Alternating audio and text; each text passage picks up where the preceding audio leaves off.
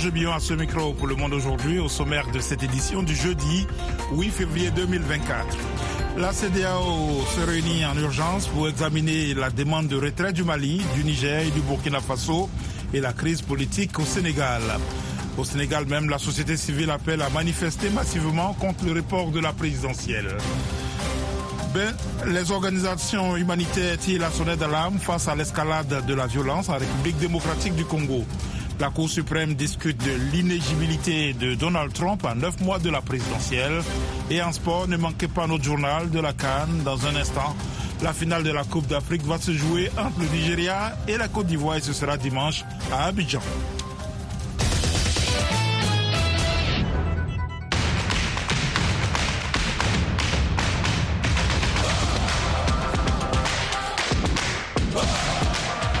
L'affiche de la finale de la Cannes 2023 est connue. Le pays hôte, la Côte d'Ivoire, va faire face au Nigeria, direction Abidjan, pour retrouver notre envoyé spécial Yakuba Oudraogo. Bonsoir à tous. Et oui, la miraculeuse Côte d'Ivoire s'est qualifiée pour la finale de sa canne en battant la République démocratique du Congo 1 à 0 au stade Alassane Ouattara d'Ebempi. L'unique but a été signé Sébastien Haller. Analyse de cette demi-finale avec le sélectionneur par intérim Emers Faye. Dans les périodes où on était bien, que ce soit au début ou après la 30e, on a, quand même pas mal combiné sur les côtés pour mettre beaucoup de centres parce qu'on savait que c'était une équipe qui, qui, qui n'aimait pas forcément défendre sur des centres en allant vers leur but. Donc non, non, on a été solide aussi défensivement. Donc dans l'ensemble, je pense que c'était c'était une victoire d'ensemble, pas juste une victoire de, bataille de milieu de terrain. Emers Faye, sélectionné par intérim de la Côte d'Ivoire. Les Ivoiriens reviennent de loin, eux qui avaient été presque éliminés après la phase de groupe avant de bénéficier d'une victoire marocaine pour arracher leur ticket pour la phase à élimination directe. La suite est connue. En huitième de finale, les éléphants sortent le champion en titre, le Sénégal, puis le Mali en cas dans deux matchs renversants. Face à la République démocratique du Congo en demi, ils ont pris les choses en main. Désormais, l'homme du match, Franck Caissier et ses coéquipiers visent le sacre final. On a été repêché parmi les meilleurs troisièmes, donc euh, je crois qu'on n'avait plus rien à perdre, on avait tout à gagner. Donc euh, c'est ce qui explique ce parcours-là. Après, tu sors le, le tenant du titre qui est le Sénégal en huitième de finale. Donc, euh, franchement, après le tenant du titre, et la voie, elle est droite. Quoi. Franck Caissier, joueur ivoirien. Cet optimisme est partagé par les fans des éléphants. J'ai rendu fier la Côte d'Ivoire, j'ai rendu fier tous les Ivoiriens, qui, des milliers d'Ivoiriens qui étaient assis devant les télé, chaussés à la maison, au terrain pour suivre les matchs. On dit qu'Atta ne faut pas mourir deux fois. Donc, on peut, on peut, on peut la coupe là, on a déjà gagné.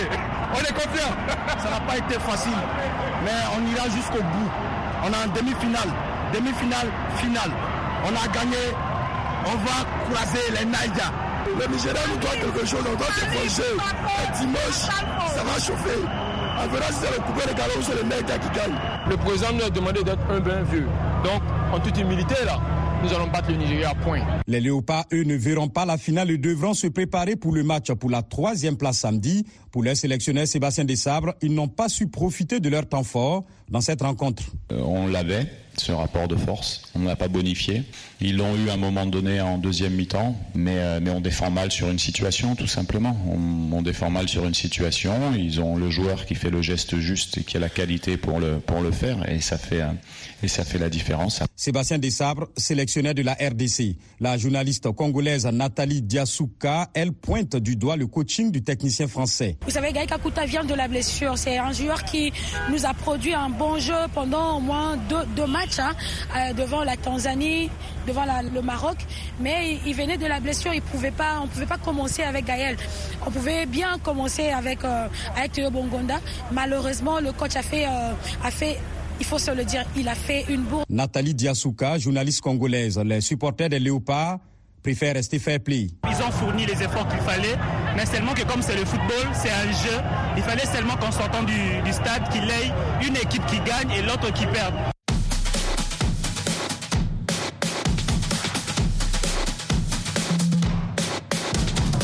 La finale de cette CAN 2023 va opposer dimanche 11 février le pays hôte, la Côte d'Ivoire donc, au Nigeria, qui est venu à bout de l'Afrique du Sud au tir au but, un et après le temps réglementaire et les prolongations, suscitant une explosion de joie à Lagos.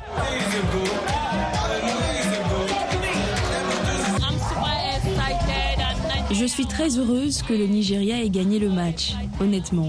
Parce qu'ils pensaient que nous étions jeunes, que nous ne pouvions rien faire, mais maintenant nous leur avons prouvé que nous pouvions faire plus que ce à quoi ils s'attendaient, donc je suis très heureuse. Le sélectionneur portugais du Nigeria, José Pesero, qui dispute sa première canne, est donc en course pour un premier titre. Quand j'ai signé mon contrat, j'ai dit que je voulais gagner la canne. Je ne sais pas si quelqu'un l'a cru ou pas. J'y ai cru dès le premier jour. Nous n'avons rien gagné jusque-là, mais nous voulons gagner la canne. José Pesero, sélectionneur du Nigeria, ivoirien et nigérian, s'était déjà rencontré en phase de poule, un match remporté par les Super Eagles 1 à 0 sur penalty. Un parfum de revanche ou de confirmation plane donc en l'air pour les uns et les autres. Yakuba Ouidraougo, Abidjan, pour VOA.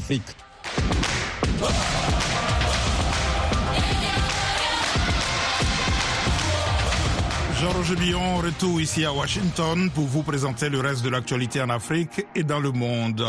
La communauté économique des États d'Afrique de l'Ouest se réunit aujourd'hui en urgence. À l'ordre du jour, la demande de retrait de l'institution du Mali, du Niger et du Burkina Faso et la crise politique au Sénégal dont le président Macky Sall a annoncé samedi dernier le report de l'élection présidentielle de février à décembre. Notre correspondant au Nigeria, Gilbert Tamba, nous appelle d'Abuja. Alors, la réunion des ministres des Affaires étrangères se poursuit toujours au moment même où je vous parle. Euh, ils, sont, ils sont en huis clos depuis plusieurs heures déjà. Euh, on attend toujours la sortie des ministres donc pour avoir euh, une idée sur ce qui va se passer. Mais comme vous l'avez dit, la réunion des ministres des Affaires étrangères euh, fait suite donc à l'annonce euh, du Mali, du Burkina Faso et du Niger de se retirer de la CDAO. Il y a eu des interventions d'inquiétude. Par exemple, le président de la commission de la CDAO, euh, Oumar Touré, a déclaré à l'ouverture de la cérémonie que si la CDAO, que s'il y a un moment que la CDAO doit, doit être unie, c'est bien maintenant, ajoutant aussi que la région fait face à un défi majeur c'est également euh, ce qu'il a fait savoir, comprendre suite donc à ce qui se passe réellement dans la sous-région. Il a donc appelé à l'unité de la CDAO euh, et de ses membres.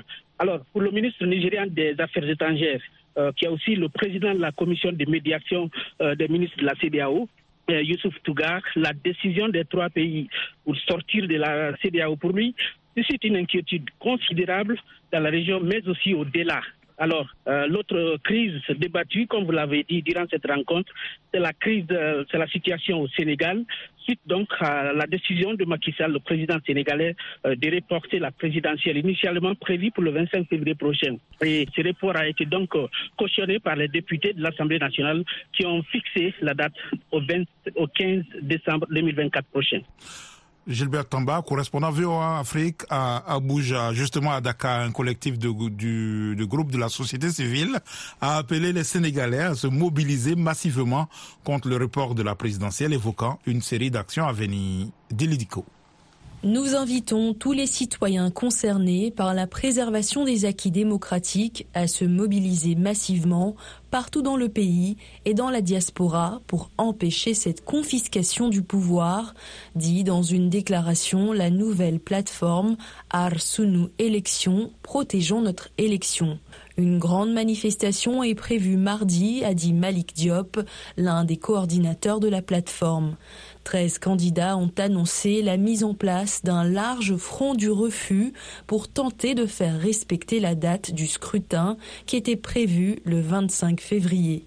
Hier, le président sénégalais Macky Sall a ordonné à son gouvernement de prendre des mesures pour pacifier l'espace public face à la crise provoquée par le report de la présidentielle. Le communiqué ne précise pas quelles sont les mesures demandées.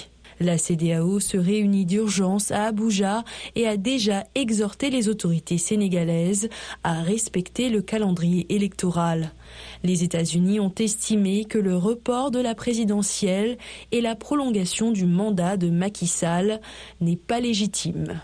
En RDC, les combats se poursuivent autour de Goma au lendemain d'une intensification des affrontements entre la rébellion du M23 et les forces gouvernementales des organisations humanitaires lancent un cri d'alarme face à l'escalade. Les précisions avec Mohamedou Mfa. Des hostilités ont été signalées ce matin dans plusieurs villages opposant le M23 à l'armée congolaise, alliés à des membres des groupes armés dits patriotes et aussi appelés Wazalendo. Les combats ont lieu dans le territoire de Niragongo, à une vingtaine de kilomètres au nord de Goma, et dans le Massissi, à une trentaine de kilomètres à l'ouest. Le trafic est coupé sur la route menant de Goma à Rutshuru, a indiqué Thierry Gassissiro, un représentant de la société civile.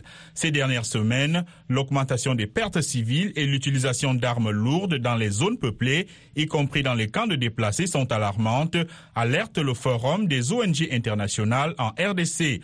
Le conflit a déclenché des déplacements massifs vers plusieurs localités, ajoute le forum dans un communiqué. La situation exige une action urgente pour protéger les civils et garantir l'accès humanitaire, ajoute le communiqué.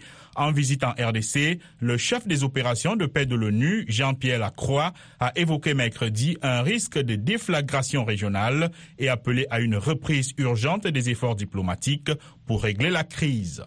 Les parlementaires éthiopiens ont approuvé aujourd'hui la nomination du chef des services de renseignement Temesgen Tirune au poste d'adjoint au Premier ministre Abiy Ahmed dans le cadre d'un remaniement qui fait suite à l'éviction de Demeke Mekonnen qui occupait ce poste depuis longtemps.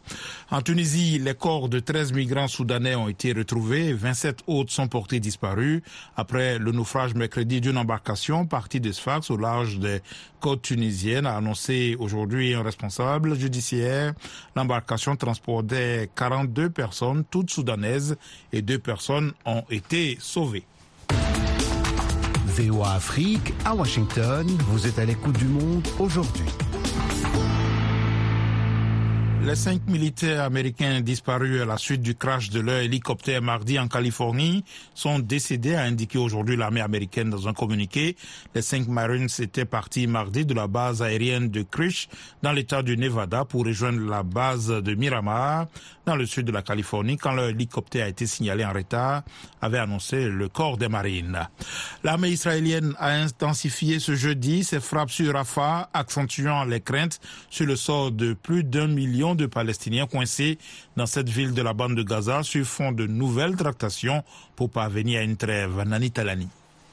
Des témoins et des sources hospitalières ont fait état de frappes nocturnes, notamment à Rafah, dans le sud du territoire palestinien. En ce qui concerne Rafah, Israël a l'obligation de faire tout ce qui est possible pour s'assurer que les civils soient protégés et qu'ils aient accès à l'aide dont ils ont besoin, a affirmé hier le chef de la diplomatie américaine, Anthony Blinken, qui a rencontré Benjamin Netanyahou lors d'une tournée régionale. M. Blinken a quitté Israël après avoir plaidé pour un accord de trêve permettant l'acheminement de plus d'aide dans la bande de Gaza où la situation humanitaire est cauchemardesque, selon l'ONU, et pour la libération des otages israéliens détenus par le Hamas. Au Caire, un nouveau cycle de négociations parrainé par l'Égypte et le Qatar, avec la participation du Hamas, a débuté ce jeudi. Nous nous attendons à des négociations très difficiles, mais le Hamas est ouvert aux discussions et désireux d'arriver à un cessez-le-feu, d'après un responsable proche du mouvement islamiste palestinien. L'Irak a fustigé aujourd'hui la frappe de drones américains ayant tué un haut commandant des brigades du Hezbollah, influent groupe armé pro-Iran responsable d'attaques contre des soldats américains, Bagdad accusant la coalition anti-djihadiste amenée par Washington au Moyen-Orient d'être devenue un facteur d'instabilité. Le Pakistan a voté aujourd'hui pour des élections ternies par des violences et des soupçons de manipulation encore renforcés par la décision du gouvernement de couper les services de téléphone mobile dans la journée.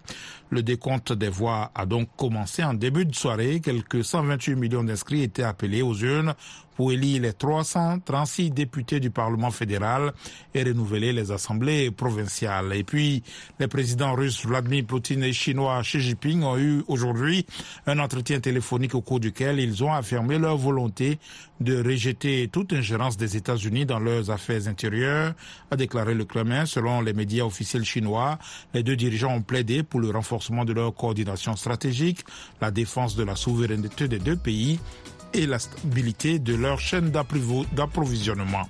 Vous écoutez VOA Afrique dans un instant, la page magazine de cette session d'information. Le monde aujourd'hui, VOA Afrique.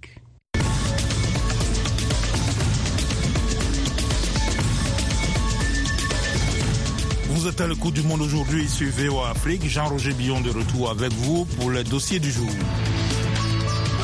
Au Sénégal, l'opposition et la société civile s'organisent après le report de la présidentielle au 15 décembre. Un collectif de groupes de la société civile a appelé ce jeudi les Sénégalais à se mobiliser massivement, évoquant une série d'actions à venir comme une manifestation et une grève sur fond de graves crises politiques.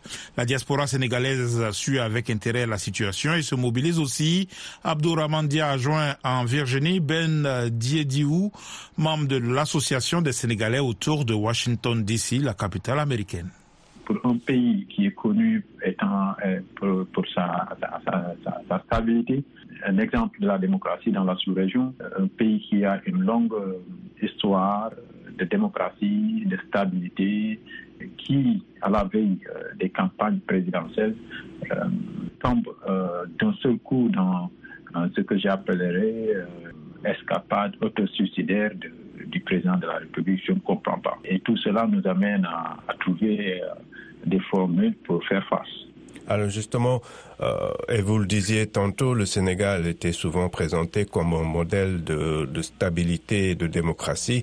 Et en tant que membre de la diaspora, avez-vous peur que cette image ne, soit plus celle euh, du Sénégal d'aujourd'hui? Et quand vous parlez aux autres membres de la communauté sénégalaise, comment est-ce que euh, tout cela est vécu ici? Alors, l'image du Sénégal est, est déjà, euh, déjà, déjà entachée parce que euh, nous qui euh, faisions le tour de l'Afrique et, et donnaient des leçons de démocratie, aujourd'hui, les gens nous, nous, donnent des cours de démocratie et les gens viennent à notre rescousse pour nous dire, écoutez, il y a un moyen de, de régler le problème avant que ça ne soit trop tard. C'est dommage. Mais le problème, c'est tellement dommage, imprudent que euh, parfois on trouve difficilement les, les, raisons et les mots pour justifier euh, cette, cette, cette, dérive euh, du, du, du, président de la République. Comment est-ce que vous vous organisez ici au sein euh, de la diaspora pour contribuer au retour de la stabilité institutionnelle et, et au respect du calendrier électoral? Alors, nous, de notre côté, ce que nous avons prévu de faire en tant que citoyens sénégalais et patriotes, c'est dit qu'il ne faut pas euh, croiser les bras et dire que ça va se régler. Notre préoccupation, c'est la stabilité de notre, de notre patrie et c'est la préservation de notre constitution et euh, de nos institutions. Donc, dans ce cas de figure, ce que nous comptons faire, c'est battre le macadam euh, le dimanche 11 février, en tout cas pour, protester, pour montrer notre mécontentement par rapport à ce qui, ce qui se passe au Sénégal. C'est un message à l'endroit de la communauté internationale. Comment est-ce que vous jugez justement la, la, posture de cette communauté internationale? Nous, ce que nous attendons de, l'opinion internationale et la CDAO, l'Union africaine, les États-Unis, la France, ce que nous attendons d'eux, c'est qu'ils soient du bon côté. Le bon côté ici, c'est le peuple sénégalais. Le bon côté ici, c'est la démocratie. Le bon côté ici, c'est la justice. Ben Diediou de la diaspora sénégalaise, ici dans la région de Washington, D.C. c'est VOA Afrique à Dakar au Sénégal, 24 heures sur 24. Au Cameroun, les prix à la pompe sont de nouveau à la hausse. Il s'agit d'une augmentation de 15% qui, d'après le gouvernement, vise à réduire la subvention des produits pétroliers. Un ajustement des prix qui provoque des graissements de dents. De Yaoundé, notre correspondant Emmanuel Julintap. Les gens ne comprennent pas qu'on a augmenté le prix du carburant.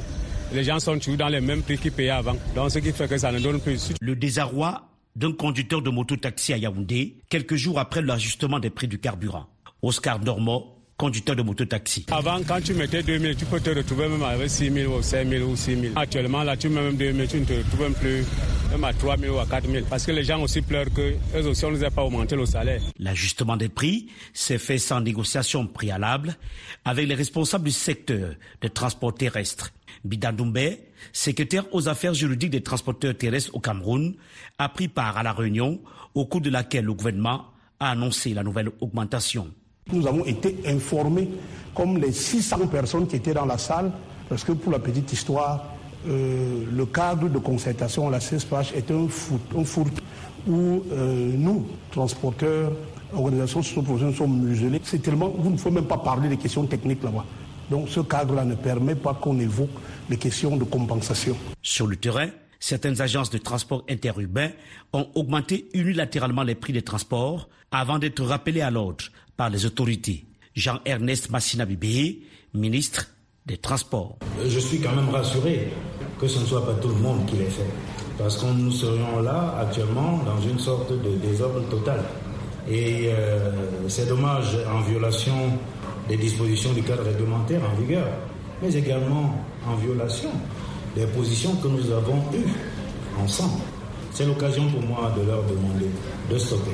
Pour ceux qui l'ont fait, d'attendre la fin de concertation en 2022, le gouvernement dit avoir subventionné les prix de l'essence à la pompe à hauteur de 1000 milliards de francs CFA. Cette année, la subvention va consommer 184 milliards de francs CFA au trésor public. Louis Paul Moutazeux, ministre des Finances. C'est qu'il faut que chacun se pose la question.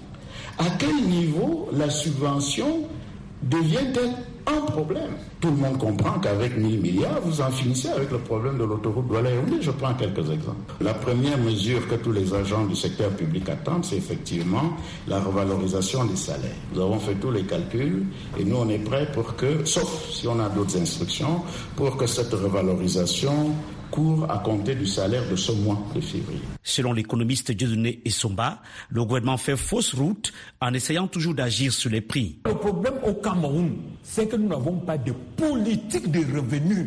Et l'absence d'une politique de revenus plombe le gouvernement dans des tentatives désespérées de contrôler les prix. Ce n'est pas possible. C'est-à-dire, nous, nous, nous fabriquons l'impasse. La nouvelle hausse de 15% des prix à la pompe survient un an après la précédente. Le litre de super coûte désormais 840 francs CFA, tandis que le litre de gasoil est passé à 828 francs CFA. Yaoundé, Emmanuel Juntap, VOA Afrique. Vous écoutez VOA Afrique à Douala, au Cameroun, sur Radio Balafon, FM 90.2. Les migrants africains en provenance de Libye et vivant au Rwanda souhaitent trouver d'autres pays d'accueil pour s'y installer définitivement, même s'ils se sentent mieux au Rwanda qu'en Libye, la vie de transit n'étant pas rassurante. Le reportage à Kigali de Jean Damascène Manichimoué. Après un accord conclu entre le Rwanda, l'Euro Commissariat des Nations Unies pour les réfugiés et l'Union africaine, le Rwanda accueille depuis 2019 des migrants venus de Libye. Ils sont essentiellement des Soudanais, Éthiopiens, Érythréens, Somaliens, Camerounais, Nigérians, Tchadiens et Soudanais du Sud. Même si ces migrants se sentent soulagés au Rwanda, ils sont loin d'oublier la vie atroce de Libye. C'est ce qu'indique son migrant soudanais. Je me sens plus sécurisé au Rwanda qu'en Libye parce que là-bas, tu pouvais être attrapé et mis en prison à moins que tu payes de l'argent. Certains des nôtres ont risqué leur vie et sont morts en prison. Ce témoignage est partagé par cette Érythréenne qui est arrivée au Rwanda en 2022 après avoir souffert pendant quatre ans en Éthiopie, au Soudan et en Libye. La vie en Libye était horrible. C'est ce qui me revient en tête. On était obligé de se payer un loyer, mais on pouvait être expulsé à n'importe quel moment. On déménageait, mais en vain. On se retrouvait dans une même situation. J'ai essayé de payer le bateau pour aller en Europe, mais j'ai été arrêté et ramené en Libye. On m'a emprisonné et on m'a ravi mes documents du ACR. Le Haut Commissariat des Nations Unies pour les réfugiés indique qu'en plus d'une assistance matérielle, ces migrants ont besoin aussi d'un accompagnement psychosocial pour tourner la page de l'expérience traumatisante de la Libye. C'est ce qu'explique la représentante du HCR au Rwanda. On discute pour eux pour essayer de, de diminuer le trauma qu'ils ont subi. Euh, il y a des services d'activités récréatives pour les enfants. Euh, nous leur donnons de la nourriture, mais aussi nous, nous les aidons à développer quelques compétences et qualifications pour les permettre d'avoir des bases solides pour trouver une solution durable dans un autre pays tiers. Ces migrants venus de Libye sont bien conscients du risque de traverser la mer pour rejoindre l'Europe. Poussés par la vie misérable dans leur pays, ils ont tenté cette aventure en espérant que leur rêve deviendra un jour une réalité. Je voulais toujours tenter parce que j'ai quitté l'école sans aucun soutien. Dans le pays, quand la guerre a éclaté, nous avons arrêté les études. On n'avait pas d'emploi. C'est ainsi que nous sommes allés en Libye en tentant de rallier l'Europe. On essayait toujours croyant que par chance, on y parviendrait.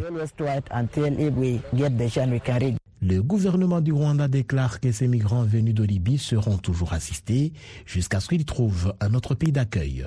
Une situation différente de ce que le Rwanda pourrait accueillir si jamais l'accord avec le Royaume-Uni est mis en pratique. Alain Mukuralinda et porte-parole adjoint du gouvernement du Rwanda. La plupart euh, d'entre eux euh, cherchent à émigrer ailleurs, mais cette fois-ci, ça se fait d'une façon régulière, légale, et la plupart d'entre eux sont déjà partis.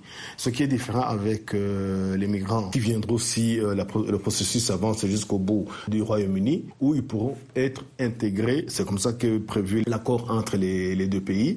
Eux, ils seront intégrés avec les Rwandais. D'après le Haut Commissariat des Nations Unies pour les réfugiés, depuis septembre 2019, le Rwanda a accueilli plus de 2000 migrants en provenance de Libye. Plus de 1200 d'entre eux ont déjà trouvé d'autres pays d'accueil hors du continent africain.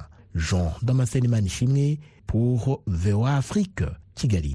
VOA Afrique à Kigali au Rwanda sur 104.3 24 heures sur 24. La Cour suprême des États-Unis examine aujourd'hui les plaidoiries pour déterminer si l'ancien président républicain Donald Trump est inéligible à la présidence en raison de son rôle dans l'assaut du 6 janvier 2021 dans, contre le Congrès. Nathalie Barge relate un compte-rendu de la correspondante de la VOA à la Maison-Blanche, Patsy Widakuswara, qui a interrogé des analyses sur ce cas particulier. La question de savoir si le rôle de Donald Trump dans la prise d'assaut du Capitole par ses partisans le 6 janvier 2021 devrait le rendre inéligible est au cœur de l'affaire portée devant la Cour suprême. Il s'agit notamment de savoir si le probable candidat républicain doit être exclu des scrutins dans l'État du Colorado. Mark Graber, chercheur en droit constitutionnel à la faculté de droit Francis King est l'un des universitaires qui ont adressé un mémoire à la Cour contre Donald Trump. On lui a dit qu'il y avait dans la foule des gens armés avec l'intention d'envahir le Congrès. Il a répondu, lorsqu'il y a une fraude, vous n'utilisez pas les moyens habituels. Vous vous battez comme un diable. Une personne raisonnable pourrait dire que, étant donné le comportement de Trump, il avait l'intention d'encourager une insurrection et d'y participer. L'affaire est basée sur la section 3 du 14e amendement, disqualifiant de l'exercice de ses fonctions toute personne qui a prêté serment de soutenir la Constitution et qui s'est ensuite engagée dans une insurrection. Les avocats de Donald Trump soutiennent que le 6 janvier n'était pas une insurrection et qu'il ne faisait qu'exercer son droit à la liberté d'expression. Ils affirment que la section 3 ne s'applique pas au président.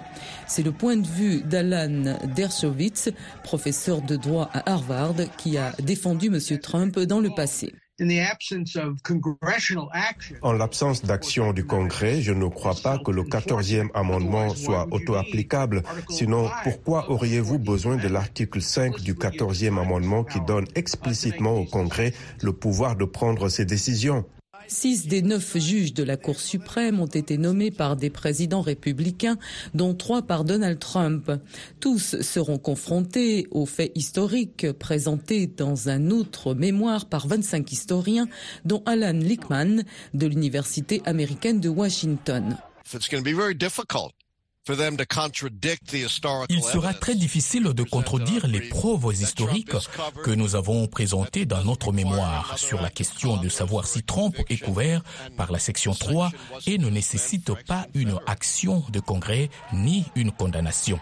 Et cette section n'était pas destinée uniquement aux anciens confédérés.